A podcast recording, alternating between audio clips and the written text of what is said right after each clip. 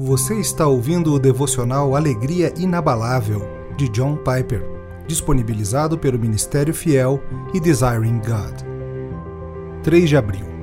Como reagir quando você falhar? Pois eu não faço o bem que quero, mas o mal que não quero é o que eu continuo fazendo. Romanos 7,19 Os cristãos não vivem apenas em derrota.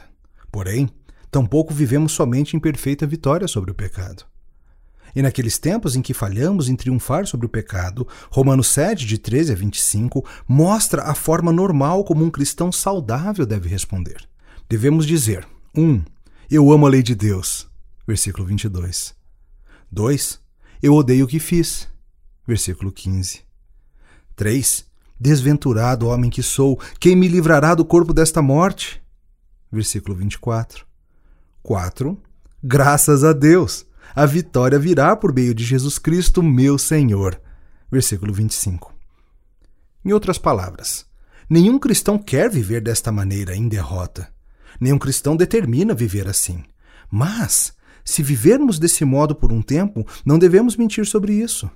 Sem hipocrisia, sem encenação, sem vão perfeccionismo, sem sorrisos religiosos e fingidos ou superficialidade bem-humorada. Deus Salva-nos da cegueira quanto às nossas próprias falhas e da consequente rapidez em julgar os outros. Deus, ajuda-nos a nos sentirmos piores em relação aos nossos próprios erros do que com a falha dos outros. Deus, dá-nos a honestidade, a sinceridade e a humildade do apóstolo Paulo nesse texto.